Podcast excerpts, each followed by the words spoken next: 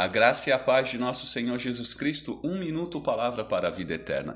40, parte 5. Colossenses 3, 2. Mantenha o pensamento nas coisas do alto e não nas coisas terrenas. A quaresma é celebrada pelas igrejas católica, anglicana, ortodoxa e luterana e corresponde a uma preparação espiritual de 40 dias que antecedem a Semana Santa e a Páscoa.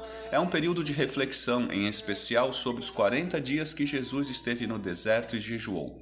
Particularmente não sigo essa tradição, mas reconheço que a proposta dessa meditação, quando levada a sério, pode nos trazer inúmeros benefícios espirituais, pois nos ajuda a desprendermos-nos das coisas carnais e focar nas espirituais.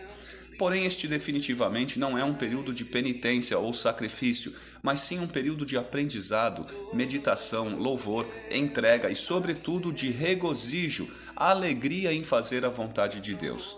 Lembramos de como nosso Senhor Jesus Cristo teve prazer em obedecer os preceitos e os mandamentos do Pai, e não somente porque estavam escritos ou determinados, mas também porque estavam em suas entranhas, ou melhor dito, profundamente enraizados em seu coração. Aleluia, glória a Deus.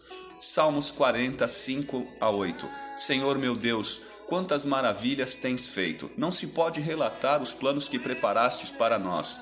Eu queria proclamá-los e anunciá-los, mas são por demais numerosos. Sacrifício e oferta não pediste, mas abriste os meus ouvidos. Holocaustos e ofertas pelo pecado não exigiste.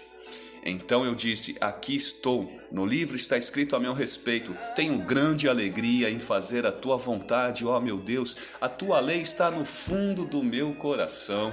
Amém.